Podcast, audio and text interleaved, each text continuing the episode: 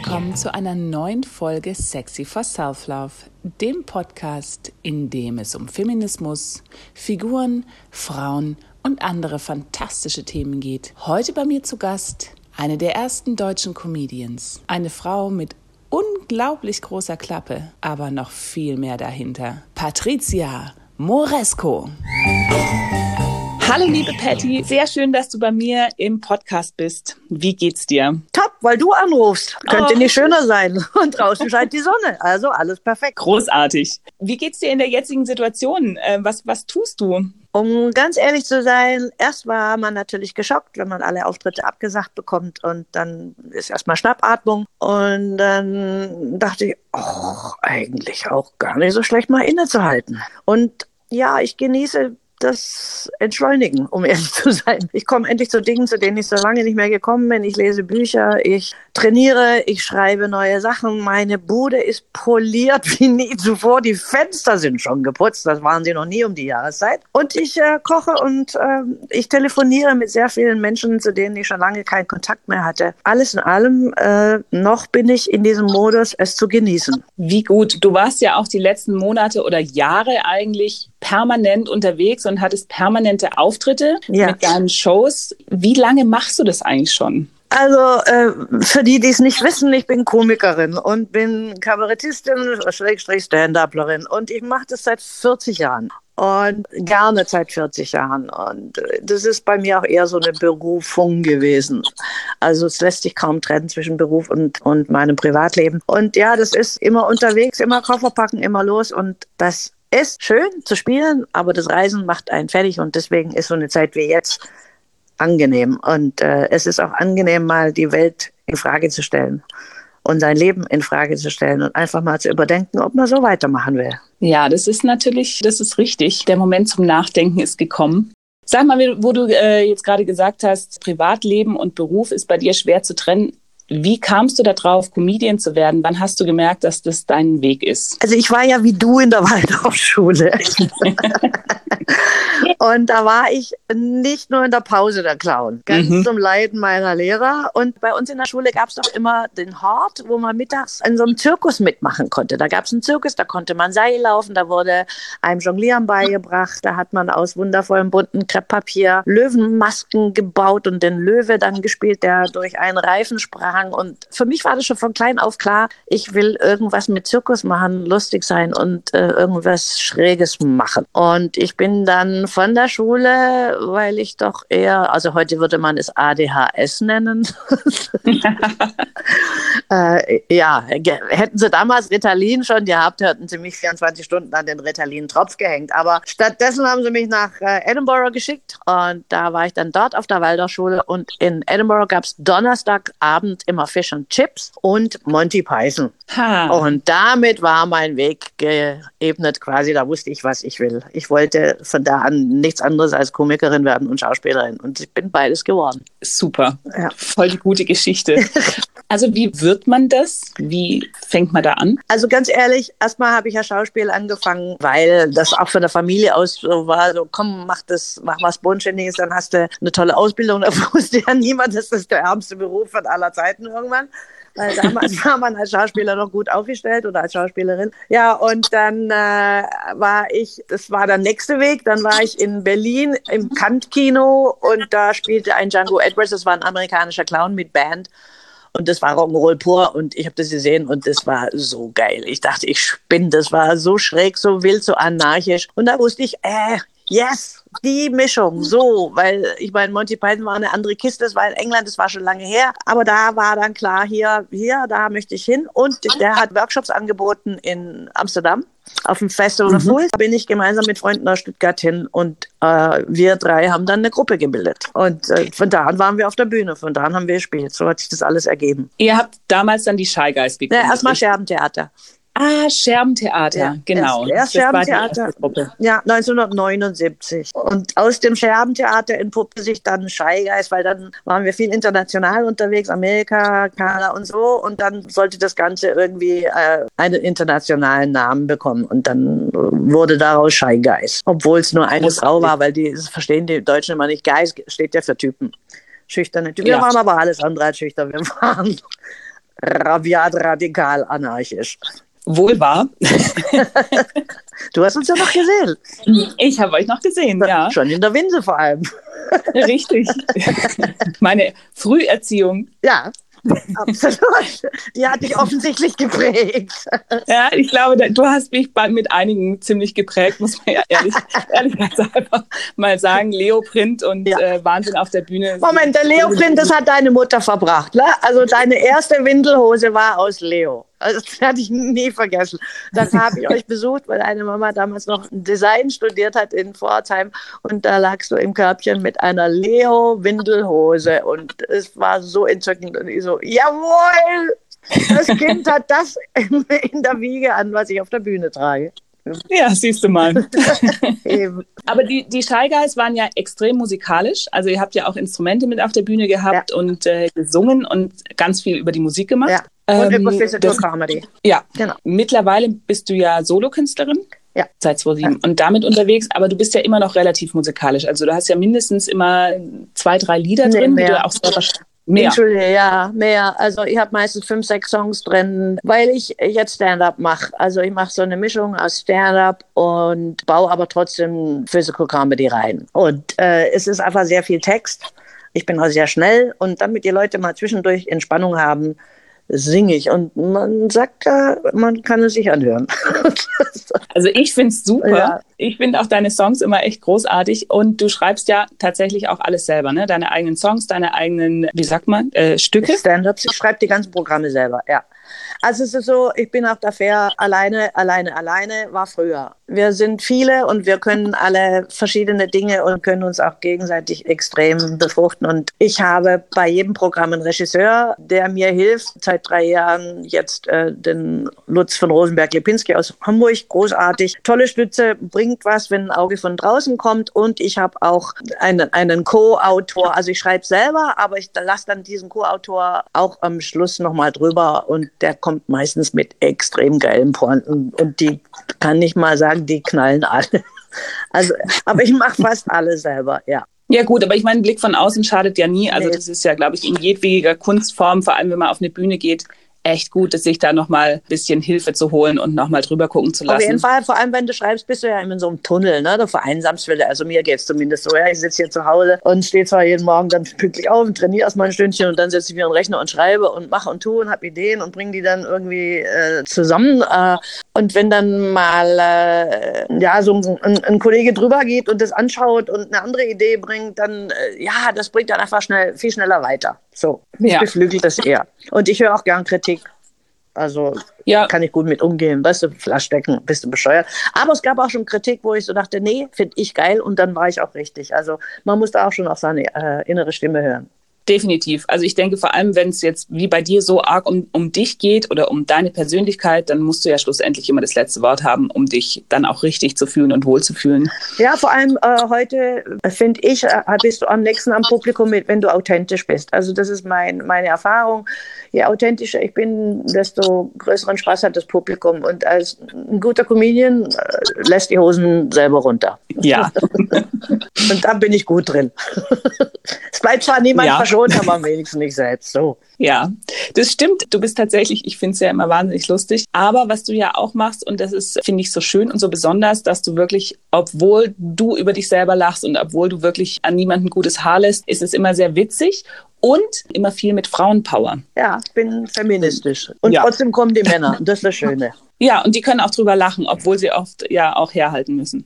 Ja, sie müssen herhalten, aber äh, wie gesagt, das meine ich ja, wenn du selber die Hosen runterlässt, die Frauen kriegen von mir mindestens so viel ab. Es geht ja um ein Miteinander, nicht ein Gegeneinander und deswegen kommen auch die Männer zu mir. Ich habe wirklich vor vielen, vielen Jahren, da warst du noch mit den Shy Guys unterwegs und da hast du eine Show gemacht, wo du dir mit, mit so Küchengummis äh, das Gesicht sozusagen komplett verzogen hast, bis du eigentlich kaum noch sprechen konntest und hast über Schönheits-OPs und so weiter geredet. Hat mich damals extrem erstens belustigt, zweitens echt zum Nachdenken gebracht. Und du hast ja immer wieder solche Situationen in deinen Shows. Ja. Geht's, also da geht es dir ja schon auch drum, irgendwie so ein bisschen mit dem Schönheitswahn und dem Jugendwahn so ein bisschen umzugehen und auch in einer ja, kritisch lustigen Art und Weise das anzusprechen. Wie ist es für dich auch so in deinem Business? Also primär ist es so, äh, dass natürlich, als ich die Nummer gemacht habe, war ich noch völlig frei von jeglichem Selbstzweifel, was mein Aussehen angeht. Da war ich noch jung und vor den Wechseljahren und da äh, hat sich die Schwerkraft noch nicht bei mir gemeldet.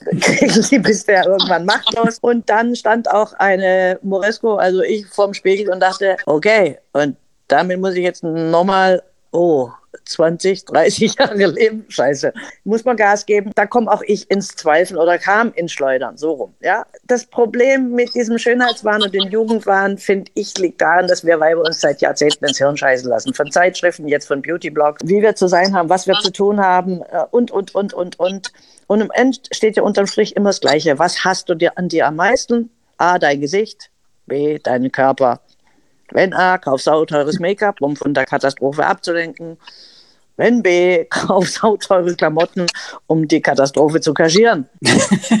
ja, das ist ja. irgendwie, wo du so denkst, ganz wahr sein. Also, ich finde es schwierig, wenn du siehst, wie heute den Kindern schon von klein auf gesagt wird, du bist nicht schön, du bist nicht schlank genug, du bist nicht dies, du bist nicht jenes, dass heute Kinder schon in der Schule gemobbt werden, wenn sie nur irgendwie drei Gramm zu viel auf der Hüfte haben, dass auf Facebook Kinder vernichtet werden. Das ist schon, wir sind schon in einer ganz komischen Zeit gelandet. Aber ich glaube, dieser Schönheitswahn, den gab es bei Frauen schon immer. Und dieser ja. Scannerblick und sobald wir einen Raum betreten, so ah, zu groß, zu klein, zu dünn, zu fett, zu sexy, nicht sexy genug, ah, zu ambitioniert, mh, ah, zu alt, ach, dass die sich überhaupt noch aus dem Haus traut, so die Nummer. Ne? Das ist schon extrem, das gab es schon immer. Aber ganz ehrlich, wir Weiber sind genauso. Ne? Wenn ein Kerl world. Dir entgegenkommt, dann guckst du doch auch, was, wie, um Gottes Willen, kann es wahr sein. Was Oder auch. ja, ja, wir sind genauso schlimm nur der Mann kann ja. aussehen wie eine vertrocknete Vogelscheuche, die der Blitz getroffen hat. Der kriegt dann trotzdem noch einen Job und kann auch zum Beispiel, wo wir es gerade von meinem Job hatten, der kann dann beim Fernsehen weitermachen und moderieren, bis er tot umfällt. Stört niemand. Guckst du mal ins Fernsehen rein, siehst du da irgendeine Frau, die groß über 40 ist und wenn, dann geht die auch schon auf die 30 zu. Nur leider von der falschen Richtung. Ansonsten ja. behält sie den Job nicht. Ja, aber mhm. das ist doch eigentlich krank. Also wenn man das überlegt, also Frauen müssen fuckable bleiben und das geht mir an Keks, ganz ehrlich. Das ist, äh, das kann nicht wahr sein. Wir dürfen einfach nicht in Ruhe vor uns hinaltern. Das ist, das heißt ja nicht, dass wir uns gehen lassen, aber von uns wird verlangt, dass wir zwar eine eigene Meinung haben, aber bitte nicht zu so laut. Wir sollen irgendwie ja. Kinder kriegen, aber bitte nicht sagen, dass wir irgendwie Zeit dafür brauchen. wir sollen auch Karriere machen, aber bitte nicht besser als der Mann. Und wir sollen auch Geld verdienen, aber bloß nicht mehr als der Mann. Dafür wird ja auch schön gesorgt. Ne? Da verdienen ja in Deutschland immer noch 21 Prozent weniger. Das muss ich auch mal geben. Das ändert sich auch nicht. Also es ist schon, da gibt es viele Themen, die mir äh, an Senker gehen. Und gerade was das Aussehen angeht, da wünsche ich mir halt, dass die Frauen doch mehr zu sich stehen, was ihr hier zum Beispiel im Burlesque tut. Und das finde ich wundervoll. Deswegen liebe ich auch Burlesque, weil das wirklich eine Form, eine Tanzform oder eine, eine Kunstform geworden ist, wo sich Frauen einfach zeigen können, so wie sie sind und wo sie nur überleben, wenn sie auch wirklich auf ihren Körper stehen. Ja, das ist richtig. Äh, weil wenn du, wenn du an dir zweifelst, ist auch wenn du auf die Bühne gehst, zum Beispiel, und du bist ein bisschen übergewichtig, ne? Das Lustige ist ja, wenn du fett bist, finden das ja alle total lustig. Finden ja. alle lustig. Dann musst du aber auch mega drüber stehen und sagen, okay, schwabbeliwupp, hier, ich find's sexy. Ne? Nicht nur als Tänzerin, sondern auch als Comedian oder, oder.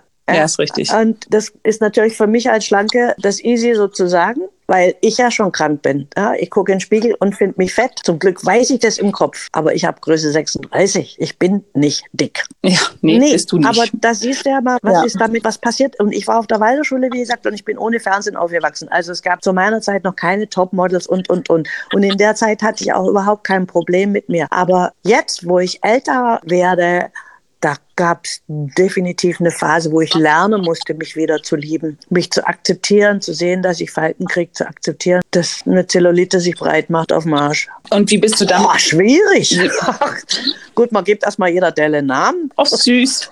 und dann guckt man sich an und hasst sich immer noch. Und dann denkt man so, fuck, ja. Also nein, ich habe damit überhaupt nicht Frieden geschlossen. Ich würde so lügen. Aber wenn ich auf der Bühne gehe, dann sieht man ja die Delle nicht. Aber wenn ich am Strand bin, dann, ähm, ja, das schlucke ich über mich selber, gebe ich zu. Also ich finde das schwierig, das Älterwerden wenn du im Geiste jung bleibst. Ich bin ja jetzt so am Anfang und bei mir gibt es natürlich jetzt auch so Momente, wo ich so denke, wow, okay, ähm, ich werde älter, ich kriege Falten, graue Haare, keine Ahnung. Ähm, wie gehe ich damit um? Und ich habe mich auch noch nicht so richtig damit angefreundet, ja. sage ich jetzt mal, und versuche da jetzt so auch mir selber so ein bisschen Mut zu machen, zu sagen, so, nee, das ist voll okay und bei anderen findest du es immer toll und schön, warum nicht bei dir selber? Und das ist, finde ich, das Allerkomischste, dass man es bei allen anderen so wohlwollend betrachtet, also bei meinen ganzen Freundinnen, finde ich das immer total schön und wenn die dann so, so würdevoll ähm, irgendwie älter werden und schöner werden, meiner Ansicht nach und all diese Dinge und bei mir selber, oh, da hader ich echt und versuche da so einen Weg zu finden, das bei mir selber auch schön mhm. zu finden. Also ich, äh, ja. ich verstehe das völlig und ich bin auch komplett gegen aufgespritzte Lippen und riesen Titten und all den Schmarrn. Das ist, finde ich, alles grauenvoll. Ich bin aber nicht eine strikte, auf keinen Fall irgendwas an sich machen lassen. Das muss alles im Rahmen des Erträglichen bleiben für mich. Mhm. Und ich würde nie einer Frau irgendwie schräg kommen, wenn sie sagt, oh, ich habe mir jetzt hier einfach ein bisschen Botox in die Stirn und fertig. Ja, solange sie noch gucken kann und nicht aussieht wie ein erschrecktes Reh, kein Problem. Das soll jeder für sich halten, wie er mag. Ich finde nur, wenn du verlierst, wer du bist und man gar nicht mehr erkennt, wer da so schön ist, dann habe ich ein Problem damit. Ja, das ist eigentlich total schön gesagt, dieses, wenn man nicht mehr erkennt, wer da eigentlich schön ist, ja, dann verliert es ja das Individuelle und auch wirklich so das, die Persönlichkeit. Womit ich jetzt zum Beispiel ein Problem habe, alle denken immer, das machen wir für Kerle. Ich mache das überhaupt nicht von Kerl. Ich mache ja. das ehrlich für mich. Ich will da einfach entspannt ja. sein. Also ich mache mich für mich hübsch. Und aber wie gesagt, ich habe auch Frieden damit geschlossen. Ja, das ist ja auch, äh, weißt du, ja, meine Lieblingspointe auf der Bühne ist ja, wenn das halt scheiße. Ich habe ein schönes Tattoo von Johnny Depp auf der Brust. In Kürze sieht das halt aus wie der Schrei von Edward Munk. Was willst du machen? Da musst du halt morgens ja. das Gemälde hochrollen und ins Körbchen legen. Ja, so, schöner Brüller. Das musst du jetzt halt auch mal leben und das, das lebe ich jetzt auch. Ja, also ich bin da noch nicht, aber man muss damit Frieden schließen. Man muss einen Weg finden. Es gibt keinen anderen. Wir sind alle vom Verfall, sind wir nicht verschont. Ja, das ist einfach so. Oh je. ja, weißt du, die Männer hadern da genauso. Nur was mich halt an der Sache fuchst, ist, ich bin jetzt 62 und ich stehe auf der Bühne und ich sage auch mein Alter, weil es inzwischen so ist, dass viele immer wollten, dass ich da mal sage, wie alt ich bin. Und ich glaube, dass äh, ich bin mhm. fit für mein Alter wie ein Turnschuh. Ja, ich bin schlank, wie gesagt, und ich habe Energie für 50. 50. Ich glaube, da kommen viele 20-Jährige nicht mit. Ich tanze, ich singe, ich mache alles. Und dann muss man doch sein Alter sagen, weil das den Frauen da unten auch Mut macht. Aber du musst da was für tun. Also wenn du glaubst, dass du nur präsig auf der Couch sitzen kannst und dann der liebe Gott sagt, ach, da, da brauchen wir jetzt mal einfach so einen Muskel hin. Nein, das funktioniert nicht. Was ich ganz schlimm finde, sind diese hungernden Mädels, die glauben, sie müssen aussehen wie ein Buchzeichen, weißt du, wie ein wandelndes Röntgenbild. Da, das finde ich ganz schlimm. Damit habe ich echt ein Thema und diese Instagram-Nummer, weißt du, dieser Kampf zwischen den jungen Mädels, du musst die dünnste sein von all deinen Freundinnen. Es macht was mit uns, wie wir zu sein haben und wir Frauen sind ja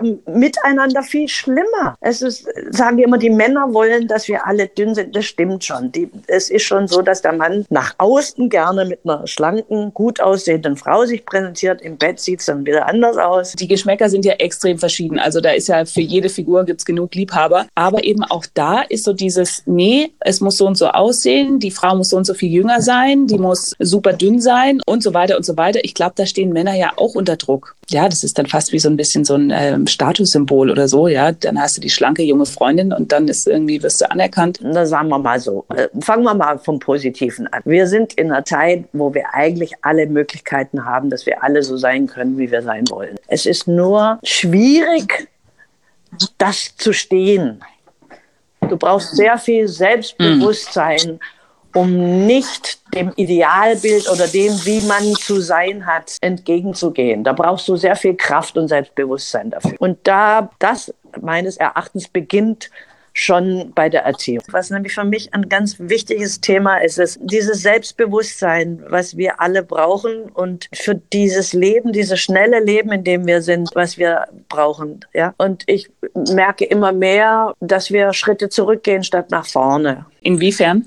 Ich wünsche mir in der Kindererziehung ganz dolle, dass man den Mädchen beibringt, dass sie Räubertöchter sein können, dass sie nicht Prinzessin sein müssen. Äh, ich wünsche mir, dass sie von der Roten Zora geprägt sind und von Pipi Langstrumpf und nicht von einer Heidi Klum. Ich ja. wünsche mir, dass die Buben weinen dürfen und Emotionen zeigen dürfen und dass die nicht äh, nur heulen dürfen, bis sie vom Schoß runtergenommen werden und sagen, so, ab jetzt bist du Mann, musst du alles hinkriegen. Und äh, ja, das wünsche ich mir. Ich wünsche mir, dass so dumme Kinderbücher verschwinden, die nur in Pink sind und wo drin steht, wie man sich hübsch macht, wie man sein Kleidchen zurechtzupft wie man sich schöne Zöpfchen macht und die Jungs, wie man Auto baut. Das ist Quatsch. Ich möchte, dass wir beide lernen, dass wir alles könnten, wenn wir wollen. Ja, da bin ich und absolut das, bei dir. Da ist für mich, da liegt die Krux an der ganzen Geschichte. Wenn von vornherein auch die Jungs so erzogen werden, dass Mädchen gleichberechtigt sind, dass Mädchen genauso klug sein können, dass Mädchen genauso stark sein können, geistig, ja, körperlich sind wir oft unterlegen und das ist auch das Problem, warum wir so eine MeToo-Debatte haben. Wir sind oft körperlich unterlegen und das liegt eben so, wie wir gebaut sind. Ja, ich glaube aber, dass auch das körperliche Unterlegene auch ein bisschen dadurch kommt, dass wir nie gelernt haben, zurückzuschlagen. Also das ist jetzt bildlich, ja, aber so vom Ding her, dass, dass Jungs gelernt haben, sich auch körperlich und auch verbal ja. immer verteidigen zu dürfen. Und Mädchen, die werden nicht körperlich und die lächeln freundlich und die sind höflich und so weiter. Und ich glaube, auch da liegt ein ganz großes Problem mit dem ganzen MeToo, dass Frauen oft nicht gelernt haben, Absolut. sich wirklich zu verteidigen, auch in Situationen, die ihnen unangenehm sind. Durch diese Erziehung, die sie genossen haben, sei, sei ruhig, sei nicht zu laut, fall nicht zu sehr auf, lächel, sei freundlich. Äh, wenn dir jemand ungut kommt, dann lächel's weg. So, die ganze Scheiße, ja. Wenn du nur das lernst, dann wirst du in deinem Leben auch bei 2020 und 2022, 2024 wird dir jeder an Karren fahren können, weil du nie gelernt hast, dich entgegenzustellen. Ja, genau. für dich einzustehen. Das, und äh, das finde ja. ich, ist, das ist das A und O. Und darüber rede ich ja auf der Bühne ganz viel, weil du mich vorhin gefragt hast. Ne? Über, ja, genau. Also wie, wenn du jetzt mal in so einen Kinderspielwarenladen gehst, das ja. ging um Barbie und wir sind ja alle ohne Barbie aufgewachsen erstmal. Ich meine, ich kannte ja nur diese Walderstoffpuppen ohne Gesicht, ja, die, die nicht quatschen und operieren kannst du dann auch nur einmal. Diese Barbie-Kiste für mich ist ein Symbol für das, was da mit den Mädchen gemacht wird. So Prinzessin hm. Lillifee, weißt du?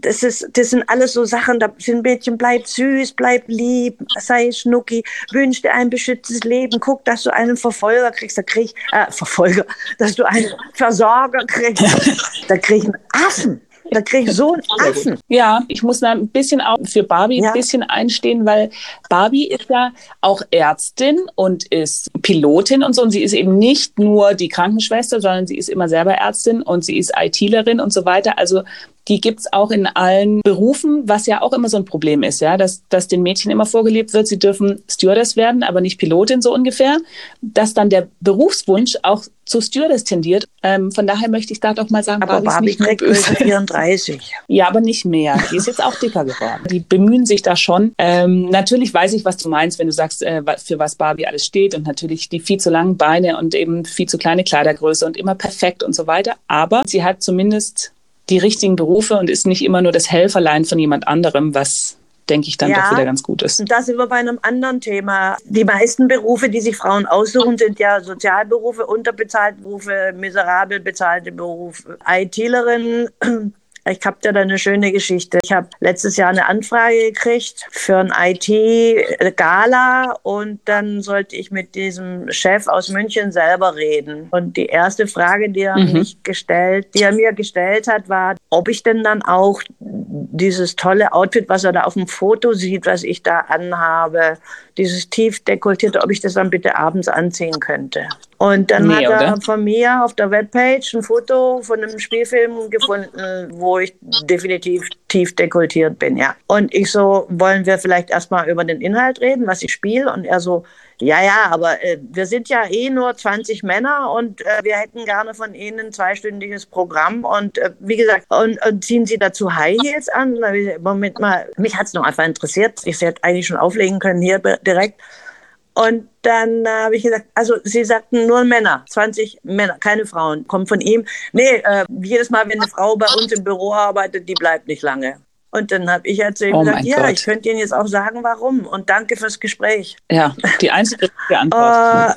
Äh, Gott. Und ich sage dir, das gibt es noch zuhauf, weil das, es gibt genügend Männer, die sich gar nicht bewusst sind, was sie da abfahren. Das ist so. Da gibt es noch viel zu tun. Nur als Beispiel, ich habe beim Seppen, jetzt kommt mal dazu, Fernsehen zu gucken, beim Seppen die SDS geschaut und dann äh, sagt der Dieter Bohlen so einem 18-jährigen Mädchen, die da singt, ja, singen kannst du nicht, aber so geil wie du heute Abend aussiehst, also wenn ich nicht verheiratet wäre, würde ich dich heute Abend mit ins Hotelzimmer nehmen. Ist mein Ernst? Nicht und dein sie Ernst. und bedankt sich. Oh mein Gott. Ja, guck, deswegen gucke ich diese ganzen ja, Sachen nicht an, weil es macht wir, mich fertig. Dass die Mädels sich da auch noch bedanken, da kriege ich die Krätze. Und es sind die gleichen, die dann vier Jahre später, sollte sie ein MeToo-Problem haben, das ist die, die nicht weiß, was sie sagen soll. Aber wenn ihren Kolleginnen streiten und sie anschreien und äh, da groß die Klappe aufmachen, das funktioniert. Aber wenn es dann um sie selber geht, dann nicht. Und das liegt an der Erziehung, dass man ihr nie beigebracht hat, wer sie ist und für was sie steht. Also sie weiß gar nicht, wohin mit ihrer Energie.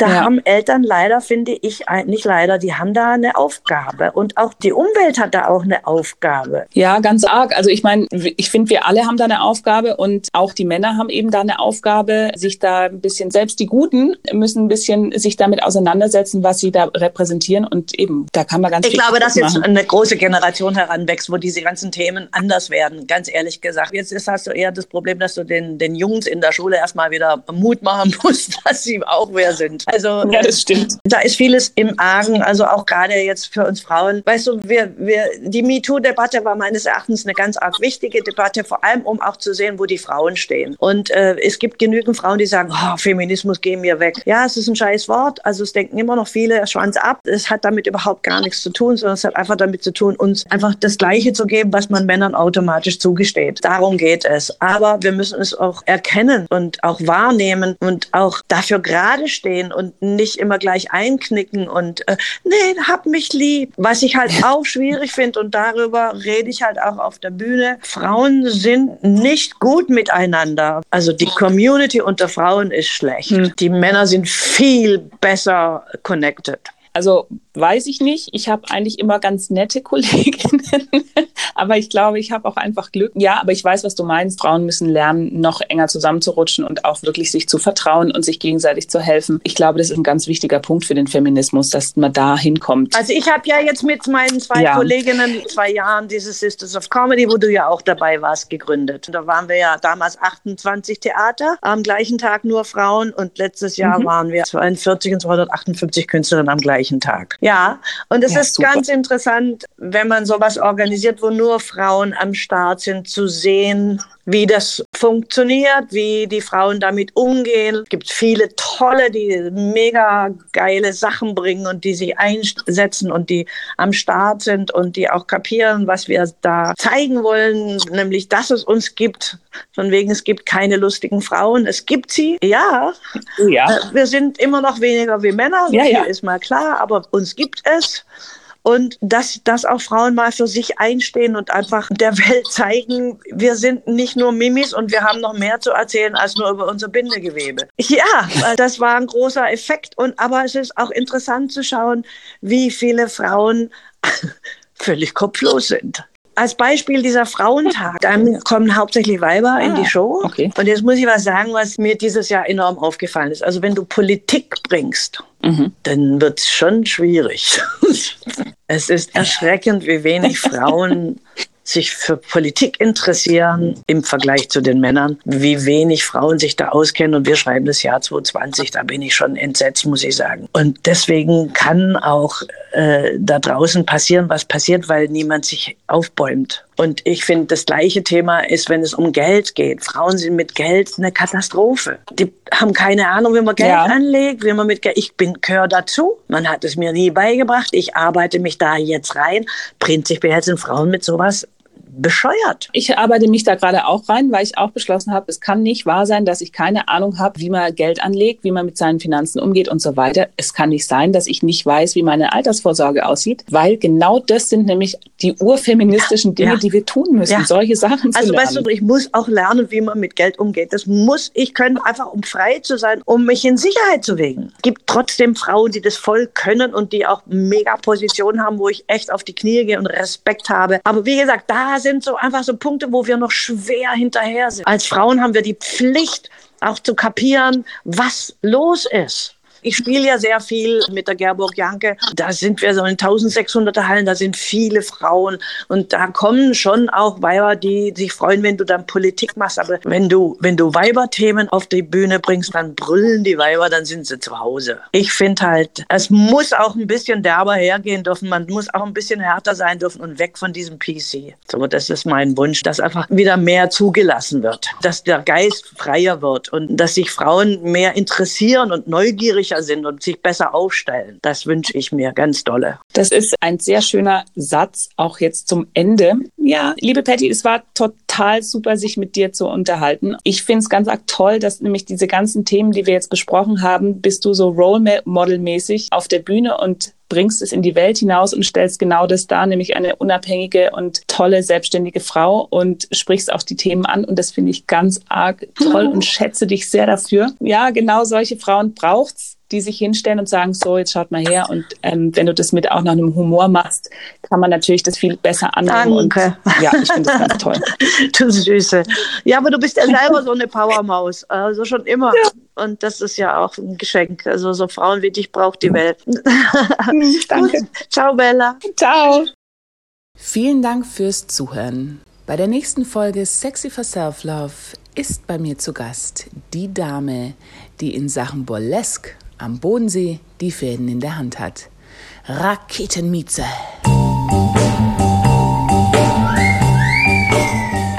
Vielen Dank fürs Zuhören und wenn ihr Lust habt, noch mehr über Sexy for Self-Love zu erfahren, dann geht doch mal auf YouTube und schaut euch die kleinen Bewegungstutorials an. Ich freue mich. Bis bald!